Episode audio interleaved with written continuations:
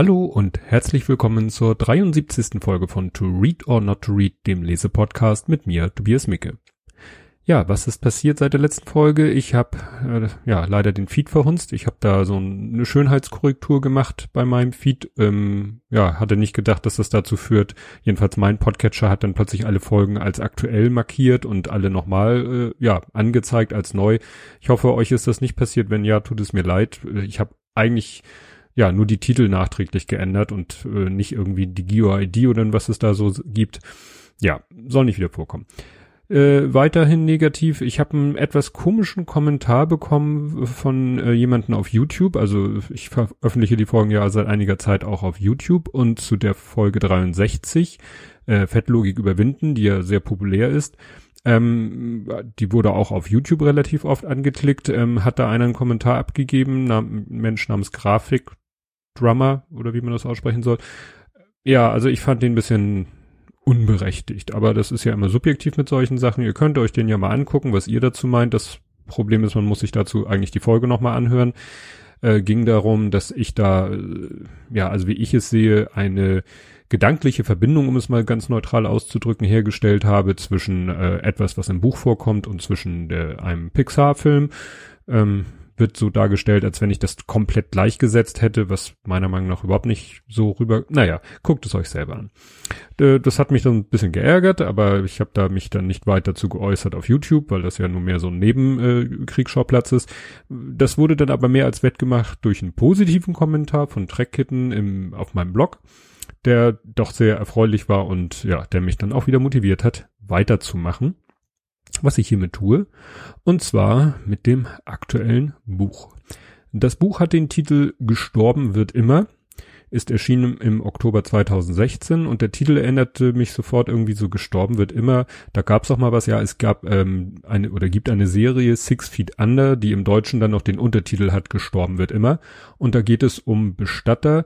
Hier geht es äh, nicht um Bestatter, aber es geht in die gleiche Richtung, kommen wir dann später zu. Ähm, einen offiziellen Untertitel hat das Buch nicht, ähm, aber auf der Rückseite steht ganz gut zusammenfassend drei Frauen, drei Leben, eine Geschichte. Ich habe da so einen ähnlichen, äh, sag ich mal, Untertitel für die heutige äh, Podcast-Folge gemacht. Und das äh, letzte Wort Geschichte ist im doppelten Sinne zu verstehen. Also es ist die Geschichte dieser drei Frauen, aber es äh, ist auch ein bisschen so allgemein Geschichte. Die Autorin ist Alexandra Fröhlich und da zitiere ich jetzt mal das, was ich im Internet zu ihr gefunden habe, das ist nämlich relativ wenig, ist Journalistin und Autorin. Sie arbeitet als freie Textchefin für verschiedene Frauenzeitschriften. Sie entwickelte in Kiew ein neues Frauenmagazin. Alexander Fröhlich ist ihrem russischen Ex in ebenso inniger wie wechselnder Zu- und Abneigung verbunden und lebt mit ihren drei Söhnen in Hamburg. Und damit haben wir nämlich schon äh, sozusagen die, die Spielorte des Romans festgelegt, weil es spielt in Russland, jedenfalls im, was heute Russland ist, und in Hamburg. Ja. Ähm, wie ich zu dem Buch gekommen bin, meine Frau hat es gelesen und die hat es dann mal, aber nicht irgendwie, dass es in der Talkshow vorgestellt wurde, sondern aus einer Frauenzeitschrift. Also jetzt nicht irgendwie hier das Goldene Blatt oder so. So meine Frau liest sowas wie ja den Klassiker Brigitte und äh, ja da verließen sie ihn schon. Und da wurde das Buch mal vorgestellt. Sonst habe ich von dem Buch noch nichts gehört. Ähm, was mich wundert, weil ich finde es sehr gut. Hm, kommen wir zum Inhalt. Der Inhalt erinnert doch sehr ähm, an meine Folge 20.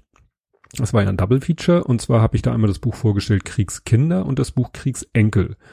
Ähm, da ging es ja einmal um die Generation, ja, jetzt mal von, von meinem Alter aus gesehen, um die Generation meiner Eltern. Das sind ja die Kriegskinder. Das sind die, die so am Ende oder kurz nach dem Krieg, dem Zweiten Weltkrieg natürlich, geboren sind.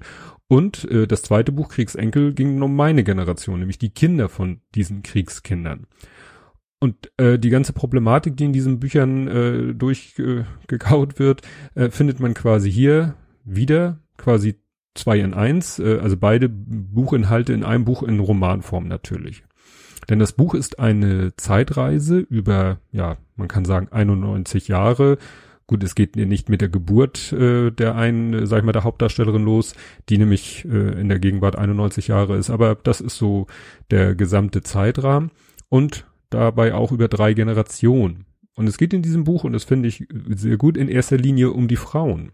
Ne? Deswegen ja auch dieser Text auf dem Buch hinten drei Frauen, drei Leben, eine Geschichte, weil es geht hier in, wirklich in erster Linie um die Frauen und die Männer, ja, sagen wir mal so, die schneiden eher schlecht ab. Ne? Das sind, äh, ist eigentlich so keine, kein Mann dabei, mit dem man sich als Mann identifizieren möchte. Gut, der eine gerät äh, mehr, sag ich mal, unschuldig, äh, na, was heißt unschuldig? Ja, also er ist unbeliebt, aber eigentlich äh, ist das so ein bisschen sippenhaft, also, ne, weil er der Sohn von jemandem ist. Die Gegenwart spielt im Jahr 2008 in Hamburg. Und dann wird rückblickend erzählt, beginnt von, ja, eigentlich 1935 von Agnes, ich komme gleich zu den drei Frauen, die zu dem Zeitpunkt 18 ist.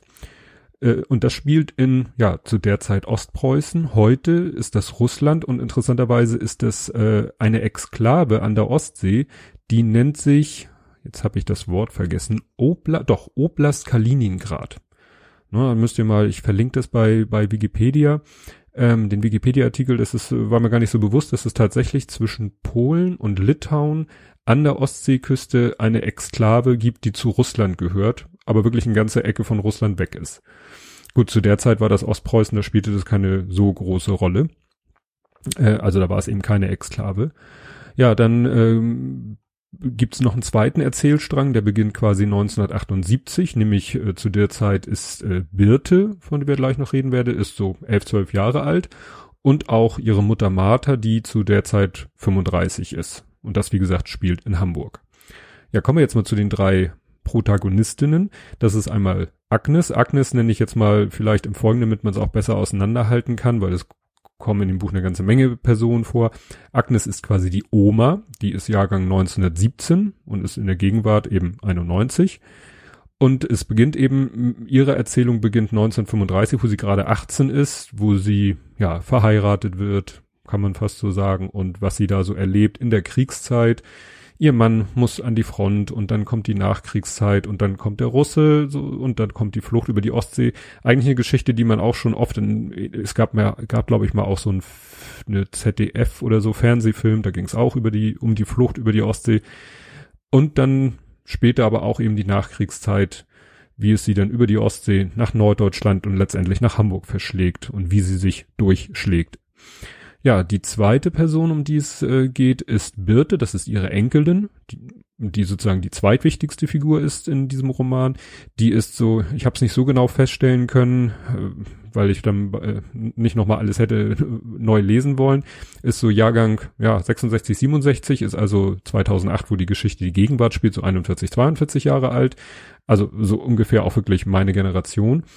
Und ihre Erzählung beginnt eben 1978 so als, ja, elf, zwölfjährige und macht dann so ein paar größere Sprünge, also in ihre, von der Kindheit in die Jugendzeit, in die Erwachsenenzeit. Bis zur Gegenwart. Und die dritte Person ist Martha, das ist quasi die Tochter, also eigentlich die zwischen den beiden. Und die ist Jahrgang 43 und ja, ist dann in der Gegenwart 65 und sie spielt eben eine Rolle so auch in der Erzählung ab 1978.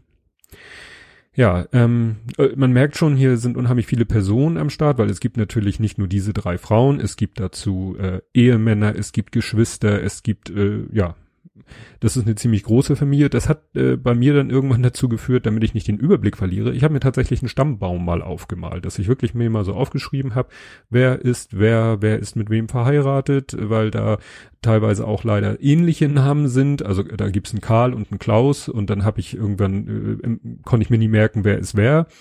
Und dann gibt's äh, einen Grigor und einen Gregor und naja, wie gesagt, das war auch eine ganz interessante Arbeit, äh, zu diesen fiktiven Figuren sich mal den Stammbaum aufzumalen. Wer hat wann gelebt, wer ist mit wem verheiratet und wie verwandt. Und auch so mal einen Zeitstrahl habe ich mir gemacht, weil das Buch eben munter zwischen verschiedenen äh, Zeiten hin und her springt und ja, ich dann das für mich nochmal so chronologisch aufdröseln wollte, wann ist denn wirklich was hintereinander passiert. Das war ein ganz, ja, fand ich ganz interessante Arbeit, wenn man bedenkt, dass es sich hier um einen Roman handelt, nicht um einen äh, echten, ja, ein Geschichtsbuch oder so, aber trotzdem war es, für, fand ich es sehr ja, hilfreich, das mal zu machen, um das auch vielleicht noch ein bisschen besser ähm, einordnen zu können. Auch in den, ja, in den realen Kontext, weil das Buch spielt eben in der realen Welt und bezieht sich auch auf reale Ereignisse. Da komme ich auch später noch zu. Ja, jedes Kapitel, und das fand ich, ich habe da ja schon oft geklagt, dass manchmal Bücher mir zu, zu unübersichtlich waren oder zu, ich so schwer in die Kapitel reingefunden habe, das ist hier ganz anders. Jedes Kapitel trägt schlicht und ergreifend als Titel Jahreszahl, Monat, Ort, so dass man sofort weiß, wo ist man in der Geschichte und an welchem Ort ist man vor allen Dingen, weil es eben auch äh, ne, am Anfang ja verschiedene ähm, ja, Spielorte gibt.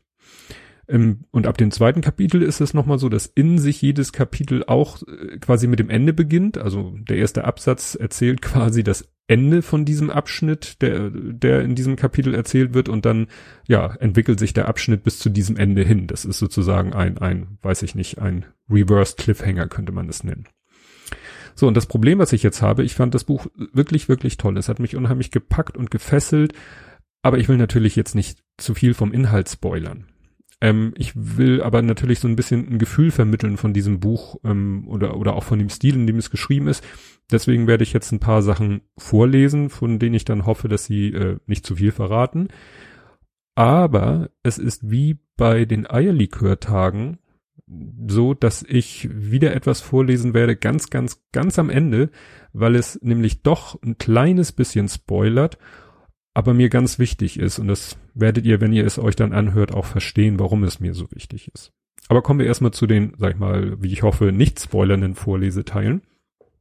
Und zwar zeigt das so ähm, ein bisschen was über die Person äh, der Agnes ähm, wie sie am Anfang des Buches, naja, nee, am Anfang des Buches ist sie ja quasi, der, das Buch fängt an mit einem Kapitel im Jahr 2008, also in der Gegenwart, da ist sie überhaupt nicht äh, naiv oder simpel oder so, sondern da ist sie schon sehr, sehr tough und das Buch zeigt dann eben, wie sie zu dieser toughen Frau wurde.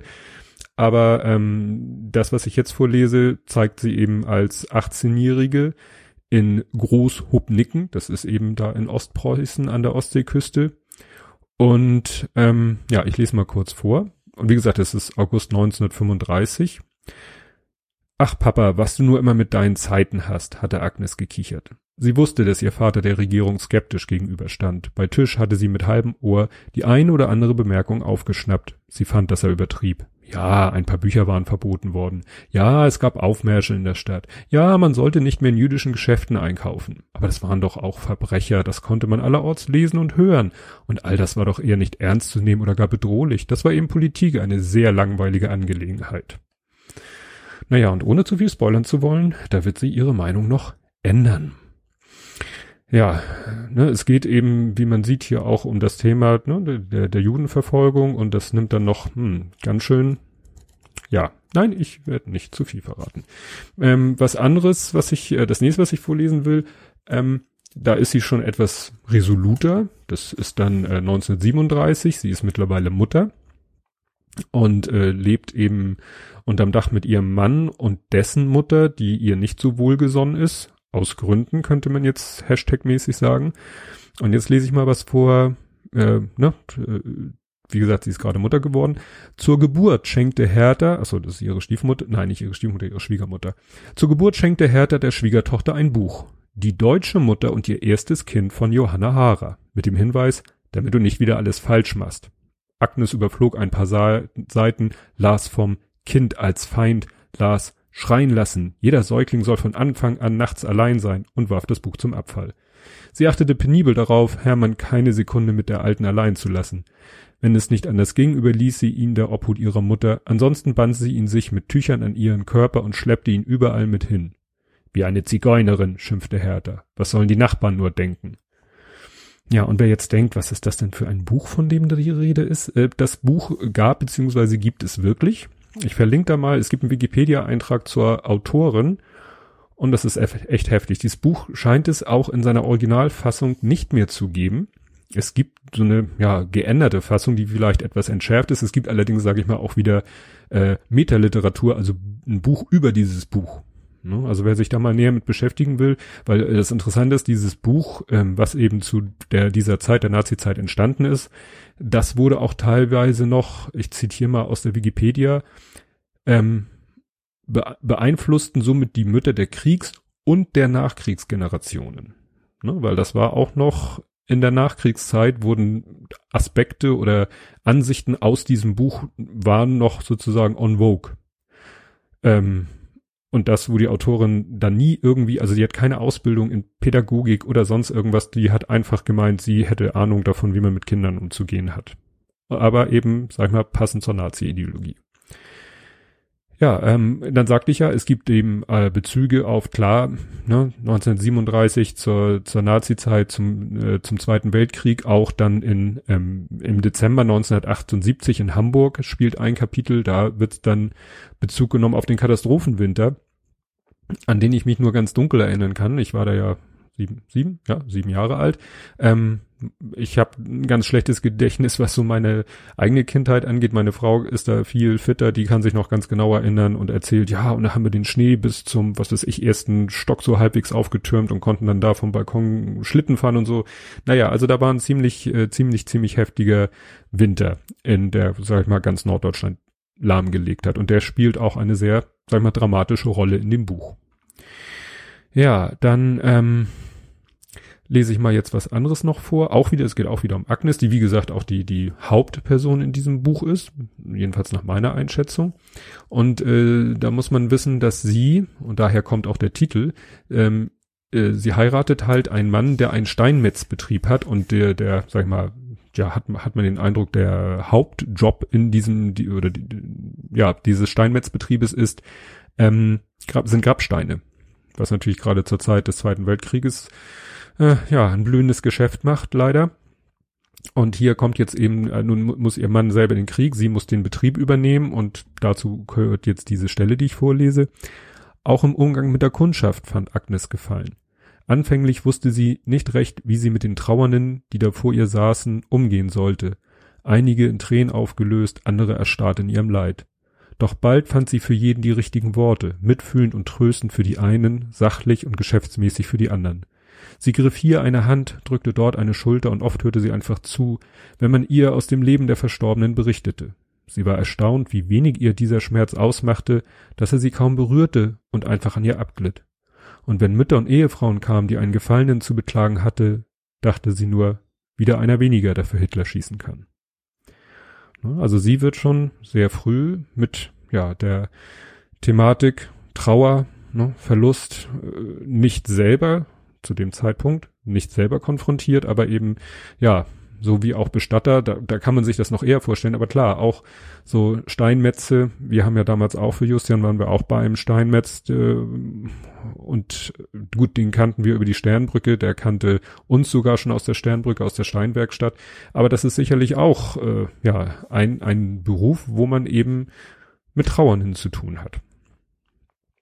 Ja, ansonsten äh, in diesem Buch geht es eben ja auch, es geht auch um nicht verarbeitete Trauer, so viel kann man sagen. Es geht aber auch um Generationen, gibt Konflikte zwischen den Generationen, zwischen Geschwistern, ähm, Traumata durch alle möglichen schrecklichen Erlebnisse, äh, Therapien, Verhaltensstörungen, ähm, ja, Bulimie als Stichwort. Also das ist wirklich, hier ist nicht, äh, das ist kein äh, ja lustiges Buch, also es ist eigentlich ja, doch, es ist auch unterhaltsam, aber es ist jetzt nicht hier kein Friede, Freude, Eierkuchenbuch, sondern da geht's wirklich zur Sache. Da passieren wirklich auch schreckliche Dinge und, und machen mit Menschen schrecklichen Dingen. Ja, äh, sozusagen als Finale so habe ich es mir hier notiert, lese ich dann was ganz, ganz, ganz vom Ende vor, weil, also so viel kann man sagen, es geht eben darum, die, die Großmutter möchte, also in der Gegenwart als 91-Jährige, möchte die Großmutter die gesamte Familie, von der es ich ja hier schon einige vorgestellt habe oder auch angedeutet habe, dass das nicht wenige sind und dass es da auch einige Probleme zwischen den einzelnen Menschen gibt, die möchte sie alle versammeln, um ihnen etwas Wichtiges zu sagen. Das werde ich nicht verraten, was sie denen zu sagen hat. Aber wir sind jetzt an der Stelle, wo sie es gesagt hat und sozusagen dieses Zusammentreffen sich irgendwie so ne, langsam auflöst. Auch Tante Anna hatte sich erhoben und war zu Peter gekommen. Du armer Junge, hatte sie geflüstert, kurz ihre Hand auf seinen Kopf gelegt, dann war sie gegangen. Alle waren sie gegangen, jeder für sich, gefangen in den Gedanken, die das an diesem Tag gehörte, ausgelöst hatte. Und jeder von ihnen hatte es verstanden, wie alles zusammenhing, was ihre Familie ausmachte, was sie zusammenhielt und gleichzeitig trennte, und vielleicht, dachte Agnes, als sie ihn nachsah, vielleicht kann man doch irgendwann verzeihen, wenn man nur erst einmal verstanden hat. Also ist jetzt nicht der allerletzte Satz, aber so ziemlich das Ende dieses Buches. Und das ist nochmal so, vielleicht nochmal so ein kleiner, ne, Neugierigmacher auf dieses Buch, weil was gab es denn so in dieser Familie? Und das ist, wie gesagt, nicht wenig. Ja, das Einzige, was ich jetzt noch vorzulesen habe, kommt, wie gesagt, ganz am Ende. Das äh, Buch ist erschienen im Penguin Verlag. Äh, das ist auch Random House, also äh, die sollen irgendwann mal fusioniert sein zu Penguin Random House, obwohl ich meistens Random House so alleine gelesen habe, den, den Titel. Letztes Mal hatten wir ja irgendwie die Sachbuchabteilung von Random House, also da ne, verlinke ich auch mal äh, den Wikipedia-Eintrag, weil das scheint so ein ziemliches Monopol zu sein, dieses Penguin Random House, also sehr große Marktmacht. Ja, äh, das Buch ist äh, broschiert zu erwerben oder als Kindle-E-Book bei Amazon. Ja, und das soll's, bis auf das ganz zum Schluss, ähm, zu diesem Buch gewesen sein. Ja, und dann bleibt mir eigentlich nur noch, ja, mich zu verabschieden. Bis zum nächsten Mal. Nächstes Buch habe ich schon angefangen, verrate ich nichts. Und ja, für alle, die den vermeintlichen Spoiler nicht hören wollen, macht jetzt aus. Ansonsten lese ich jetzt die Stelle vor, die mir persönlich ganz, ganz wichtig ist, sie vorzulesen. Mit den, also vielleicht kurz Kontext, sie ist auf der Flucht an, irgendwie an einem Ostseehafen, hoffen sie auf ein Schiff zu kommen. Also, ne, entsprechend chaotische Zustände. Mit den Kindern kauerte sie sich in den Schatten der Mauer und wartete. Sie schaute sich um. Überall standen, saßen, lagen Menschen, verzweifelt und frierend, umgeben von ihren Habseligkeiten, die meisten still und in ihr Schicksal ergeben. Wenige Schritte von ihnen entfernt hockte eine Frau, die in einem merkwürdigen Singsang vor sich hin brammelte und ihren Kopf gegen die Mauer schlug. Mama, was macht die Frau? fragte Karl ängstlich. Ich glaube, sie ist traurig, antwortete Agnes. Mama, wo ist Hermann? Hermann ist jetzt beim lieben Gott, sagte Agnes. Du musst dir keine Sorgen um ihn machen, ihm geht es gut. Sie horchte in sich hinein und suchte nach ihrer Trauer. Noch immer spürte sie nichts. Ja, denn kurz vor dieser Szene stirbt ein Kind. Und das ist nicht das einzige Kind, was in diesem Buch stirbt. Und das war natürlich nicht einfach für mich, das ja wieder einmal wie bei Eierlikörtage, deswegen lese ich es hier auch wie bei Eierlikörtage am Ende vor, dass auch in diesem Buch, in dieser Geschichte sogar zwei Kinder sterben was eben auch in dieser Familie eine, eine ganz tragende Rolle spielt. Tschüss.